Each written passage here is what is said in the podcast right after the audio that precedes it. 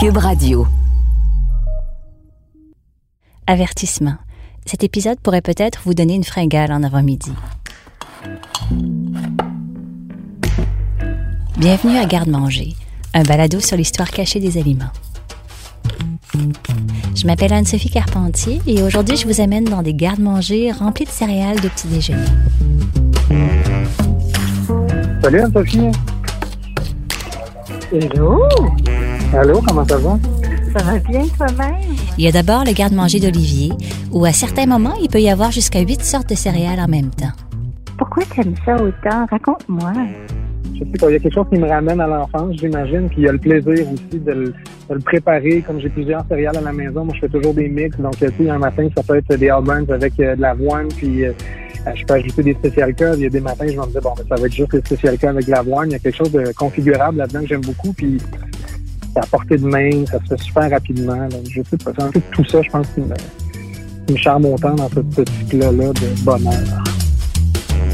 On peut adorer les marques les plus populaires et un brin santé comme Olivier, mais on peut carrément aussi rejeter les céréales industrielles et se régaler quand même comme Marido, qui elle fait ses céréales maison depuis 10 ans à peu près.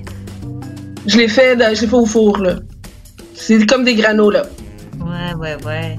Puis toi, est-ce que tu achètes aussi des céréales? Tu sais, les céréales dans des boîtes, là, les marques. euh, Non, j'ai pas ça.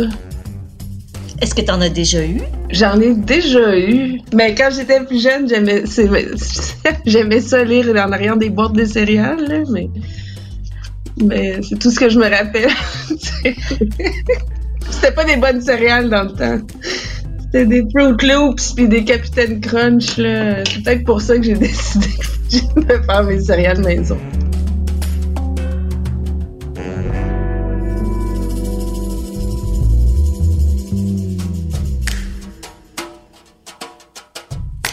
Ce que tous ces gens-là ont en commun, ben, c'est qu'ils mangent des céréales tous les matins, mais aussi c'est qu'ils s'identifient tous comme des gens qui déjeunent tous les matins, à la maison, avant d'aller travailler ou avant de travailler de la maison, là, ces jours-ci.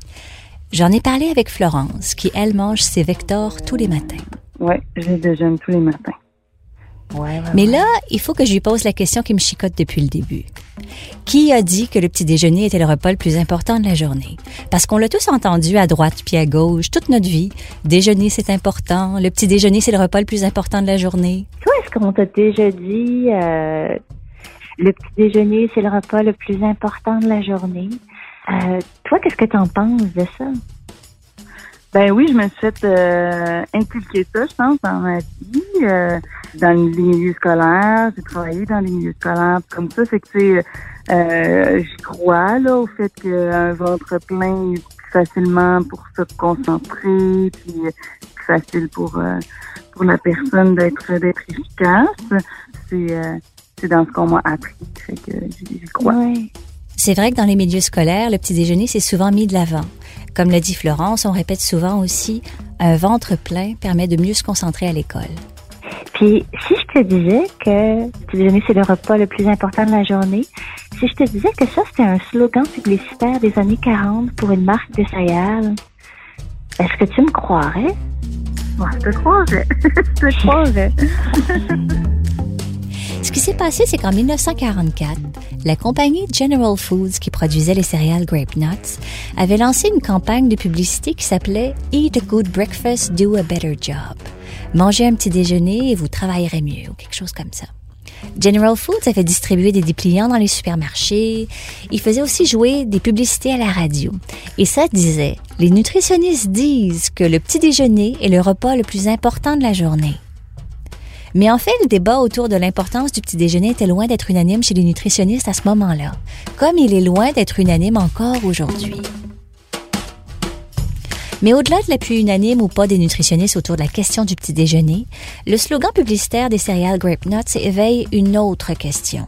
Une question centrale que Florence a soulevée dès que je lui en ai parlé. Déjeuner, ok, peut-être, mais avec quoi?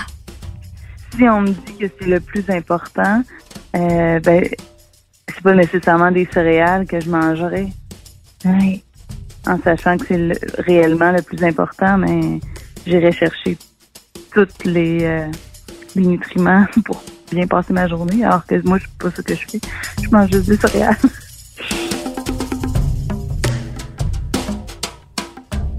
Parce que ce qui est intéressant dans l'histoire de la création des céréales de petit déjeuner, c'est qu'à partir de la fin du 19e siècle aux États-Unis, les industriels des céréales ont employé un marketing publicitaire très ingénieux et très agressif pour marteler l'importance du petit déjeuner, mais aussi mettre de l'avant la qualité nutritionnelle de leurs produits. Certains disent même que l'industrie de la céréale a créé le rituel du petit déjeuner tel qu'on le connaît encore aujourd'hui et que depuis, le petit déjeuner c'est devenu le repas non pas le plus important, mais le plus publicisé de l'industrie alimentaire. On dit même que le petit déjeuner est le repas le plus important de l'industrie alimentaire. Pour en savoir plus, je me suis mise sur le téléphone. Ben, c'est ça, écoutez, euh, Stéphanie, merci beaucoup d'être là, vraiment. Ben, ça me fait plaisir. Merci pour l'invitation. C'est un sujet euh, bien appétissant. ben oui, c'est clair. J'ai pu discuter avec la nutritionniste Stéphanie Côté. Euh, c'est ça, c'est ça. Moi, j'avais trouvé dans des recherches qu'en 1944, euh, General Foods, là, qui produisait mm Rape Nuts, c'est eux, c'est ça qu'ils avaient dit.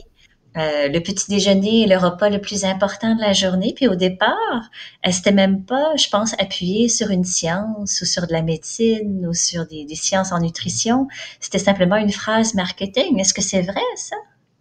Oui, oui, oui, c'est tout à fait vrai. Puis tu sais, les, les règlements qui entourent euh, les publicités alimentaires, ça ça date pas des années mille, début de 1900. Là, c'est pas mal plus moderne que ça. Donc le déjeuner le plus important, non, c'était pas nécessairement appuyé scientifiquement, mais c'était utilisé par des compagnies. Puis oui, après il y a eu des études scientifiques pour nous dire, ben les gens qui déjeunent euh, ont davantage d'énergie, euh, font plus de sport durant la journée, donc sont plus en forme, ont plus de facilité à maintenir leur poids. Ça, il y a eu des études pour le dire, mais pour le contredire aussi. Bref, tout ça pour dire que il n'y a pas d'études scientifiques qui ont réussi à montrer, hors de tout doute, que le déjeuner était si important que ça. Euh, si on le met pas dans le contexte d'une alimentation saine, équilibrée, variée et tout ça. Donc, le déjeuner à lui seul n'a pas toutes ses vertus. Ça, ça n'a pas été démontré scientifiquement. Donc, c'est vraiment le marketing qui a fait son travail et qui a très bien réussi à le faire. Pour comprendre comment le petit déjeuner a réussi à s'accaparer le titre du repas le plus important de la journée au cours du 20e siècle, retournons d'abord en arrière.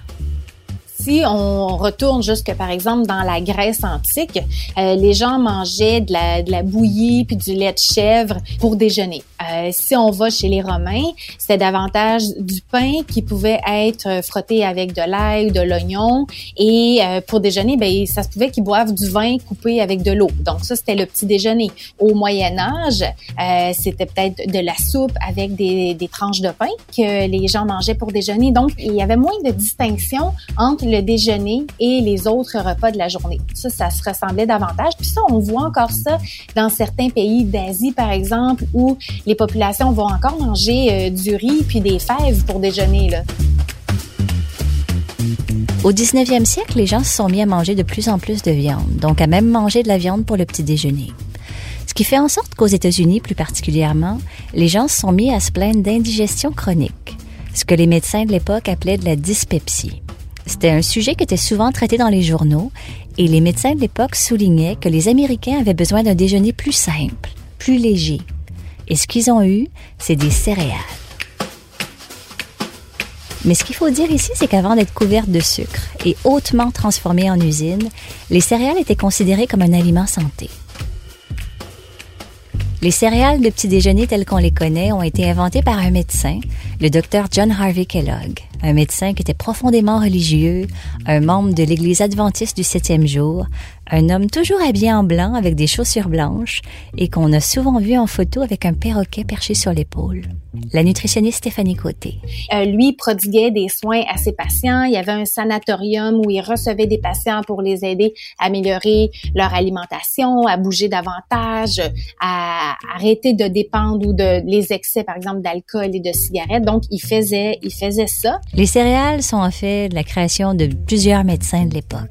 En Suisse, c'est le docteur Bircher qui a inventé les muesli cette tendance à dire que ce sont des, déjà des, des experts de la santé qui ont suggéré aux gens de manger des céréales. En fait, c'était aussi pour ramener les aliments végétaux. Une des croyances du docteur Kellogg était que les mouvements intestinaux fréquents, ben, c'était le signe d'une bonne santé.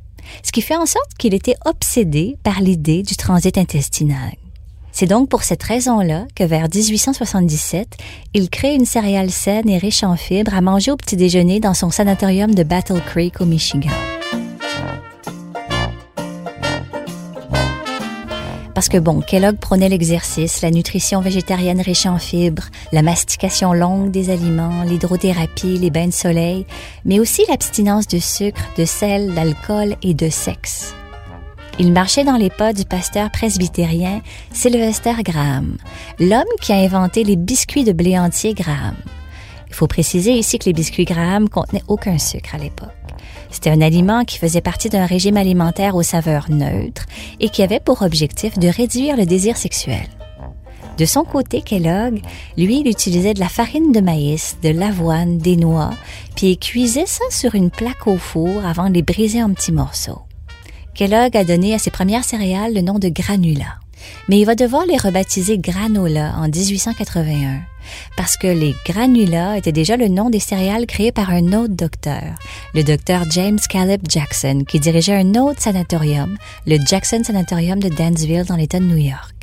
Les granulas de cet autre médecin moins connu que le docteur Kellogg sont considérés comme les premières céréales de petit déjeuner prêtes à manger sauf qu'elles n'étaient pas tout à fait prêtes à manger. On devait les faire tremper dans du lait une nuit entière pour les ramollir assez pour être mastiquées. Elles étaient en fait un mélange de farine de blé et d'eau, cuit en pain une première fois, brisé en petits morceaux et recuite une deuxième fois. Stéphanie Côté au départ, l'intention de Dr. Kellogg, c'était de créer une céréale qui était facile à digérer. Puis souvent, quand on dit facile à digérer, ça veut aussi dire qu'il se digère rapidement puis qu'il va pas soutenir peut-être super longtemps. Et c'est le cas des fameuses cornflakes ou encore des Rice Krispies.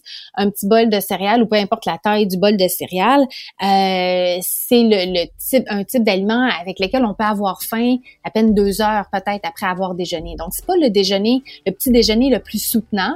Bien sûr, on va y mettre probablement du lait ou une boisson de soya pour rendre ça un petit peu plus soutenant. Euh, mais je pense que peu importe qui fait l'expérience de manger un, un bol de céréales de ce type-là pour déjeuner, va avoir une fringale en avant-midi, c'est à peu près garanti. Pour la petite histoire, les granolas tels qu'on les connaît aujourd'hui, faits avec de l'avoine rôtie, des noix, du miel, des fruits séchés, ça c'est apparu dans les années 60 aux États-Unis, avec le mouvement hippie qui prônait un retour aux aliments naturels. Quelques années après l'invention des granulas granola, le docteur Kellogg crée avec son frère Will les très célèbres Kellogg Cornflakes. Les cornflakes, ça devient un succès immédiat au sanatorium. Le jeune frère Kellogg insiste pour commercialiser à plus grande échelle, pour y ajouter du sucre, mais le docteur John Harvey Kellogg refuse de transformer ses céréales saines en produits sucrés commercialisés à grande échelle. Le docteur Kellogg ne croit pas que ce soit la place d'un docteur de faire de l'argent avec la guérison de ses patients. Mais un de ses anciens patients est loin d'avoir les mêmes réticences que lui sur le fait de se faire un peu de profit avec les créations du sanatorium. Son nom, c'est Charles Post. La première fois que Charles Post est venu au sanatorium, c'est en 1891. C'était seulement quelques semaines après qu'un énorme incendie ait détruit son industrie de textile. Charles Post était dans un état financier et psychologique très fragile. Il est donc rentré au sanatorium comme patient avec l'espoir de retrouver la santé. Mais pour payer ses soins, pour payer son séjour, il donnait un coup de main bénévolement dans les cuisines du sanatorium. Et c'est là qu'il a vu comment faire les granolas du docteur Kellogg. Quelques années plus tard, en 1897, Charles Post lance les céréales Grape Nuts, qui sont en fait sa version des granolas du docteur Kellogg. C'est les mêmes Grape Nuts qui vont faire leur publicité sur l'importance du petit déjeuner en 1944 et c'est le même Charles Post dont la compagnie General Foods a longtemps produit des céréales Post, comme les Shreddies, les Raisin Bran, les Honeycombs et j'en passe. La compagnie fondée par Charles Post fait maintenant partie du géant alimentaire Kraft Heinz. À ce moment-là, Charles Post était loin d'être le seul à s'être lancé en affaires en s'inspirant des céréales du Dr Kellogg. En 1903, Battle Creek, Michigan comptait plus de 100 usines de céréales le secteur alimentaire des céréales prêtes à manger était en pleine explosion. De son côté, le docteur Kellogg refuse toujours catégoriquement de transformer sa fabrication de céréales pour le sanatorium en une industrie. Et puis un jour, Will, son jeune frère, lui demande les droits sur les Kellogg Cornflakes. Parce qu'il avait besoin d'argent après avoir dépensé des immenses sommes pour la reconstruction du sanatorium qui venait de brûler complètement, le docteur Kellogg accepte sous certaines conditions. Mais les dés étaient jetés et Will avait la voie libre pour développer la Battle Creek Toasted Cornflakes Company, mieux connue sous le nom de Kellogg. Il change la recette des cornflakes et ajoute du sel, du malt et du sucre pour les rendre meilleurs au goût.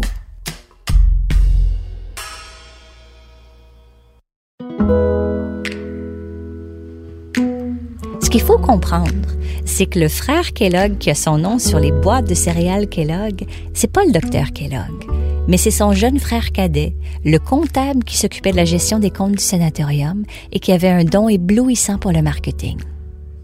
Mais c'est quoi au juste les stratégies marketing qui ont fait des céréales un marché de presque 40 milliards de dollars mondialement en 2020 et qui font que Kellogg en 2021 a encore aujourd'hui presque 25 des parts de marché? Pour en savoir plus, j'ai pu discuter avec Marie Leboutier, qui a une maîtrise en marketing alimentaire et qui là poursuit encore un doctorat en nutrition. Et à partir des années 1900, on a pu voir sur les boîtes de céréales euh, des mentions euh, comme euh, riche en vitamine D. Puis on peut même voir cette tendance-là aujourd'hui encore. On voit que les céréales ont un tableau de valeur nutritive assez détaillé sur les vitamines et minéraux. Donc les céréales restent, euh, je dirais, grand gagnants du garde-manger parce que justement, ils ont su s'adapter aux tendances à chaque décennie. Ils ont su vraiment euh, mettre de l'avant les qualités que les gens recherchaient. Et ça, ça continue encore aujourd'hui. Les industriels mettent nos préoccupations de l'avant. Par exemple, Marie, en plus d'être doctorante en nutrition, elle travaille aussi comme spécialiste de l'expérience client chez Olos. Ça, c'est une nouvelle compagnie de muesli frigo qui se prépare rapidement. Sur leur site web, on voit qu'ils font la promotion de leurs produits en disant que c'est végétalien, biologique, sans gluten, bourré de protéines et riche en probiotiques. En plein dans les tendances du moment.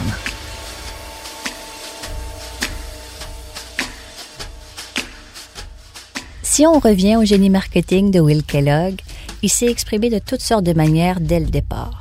Les innovations marketing sont presque trop longues à énumérer, mais en gros, on peut dire que Will Kellogg était le premier à mettre un cadeau dans la boîte des Kellogg Cornflakes dès 1900. Et puis après ça, en 1906, Will appose sa signature sur les boîtes blanches et vertes des Kellogg Cornflakes comme un gage de qualité.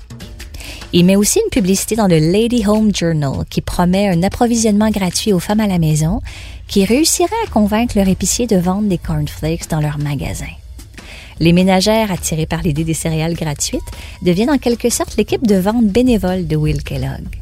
En quelques mois, les ventes de cornflakes passent de quelques milliers de boîtes par jour à plus de 100 000 boîtes par jour.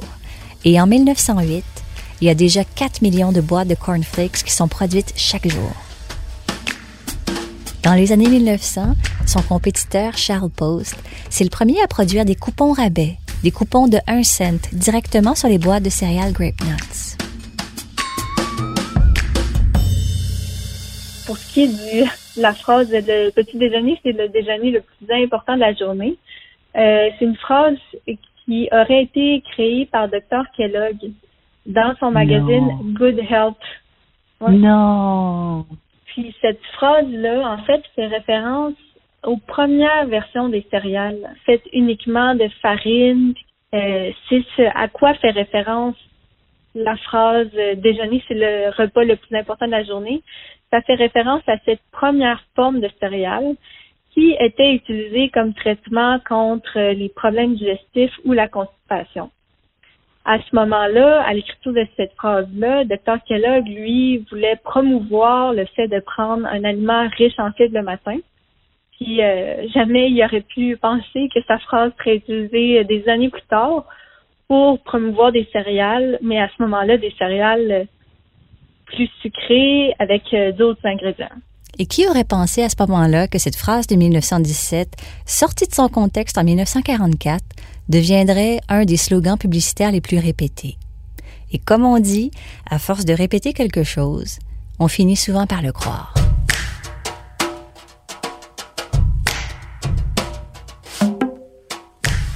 La bataille publicitaire autour du petit déjeuner est encore très féroce. Non seulement les industriels doivent convaincre les gens de manger leur bagel ou leurs céréales riches en fibres, mais aussi ils doivent les convaincre de les manger tous les jours. c'est qu'il y a des études qui ont montré que les consommateurs ont une grande fidélité aux aliments qu'ils choisissent pour le petit déjeuner. Les aliments deviennent comme une partie intégrante de leur rituel du matin et quand ça, ça arrive, ben, ça peut durer des années. Et ça, c'est beaucoup d'argent pour les industriels des céréales et pour tous les autres acteurs du petit déjeuner. Une autre raison encore pourquoi la bataille marketing est encore si forte dans l'industrie du petit déjeuner, c'est que les industriels perçoivent le petit déjeuner comme le repas qui permet de soutirer le plus d'argent des consommateurs.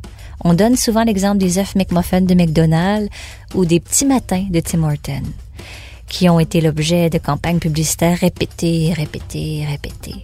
C'est parce que dans l'univers du fast-food, les ventes sont stables pour le lunch ou le souper depuis des années alors que les ventes pour le petit déjeuner ont lentement mais toujours augmenté.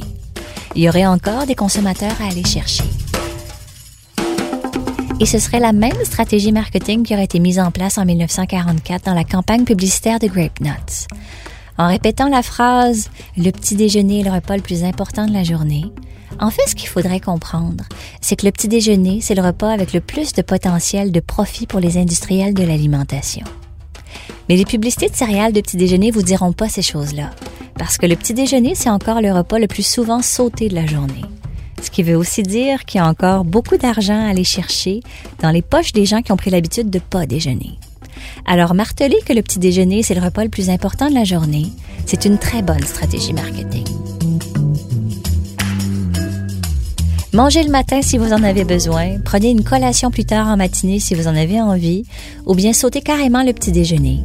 Faites ce qui vous convient le mieux. Et peut-être que la prochaine fois que quelqu'un vous dira le petit déjeuner c'est le repas le plus important de la journée, peut-être que vous oserez lui répondre que c'est un slogan publicitaire des années 40. Et de rester prudent avec ce genre d'affirmation-là. Parce que le petit déjeuner c'est le repas le plus courtisé et le plus publicisé de l'industrie alimentaire.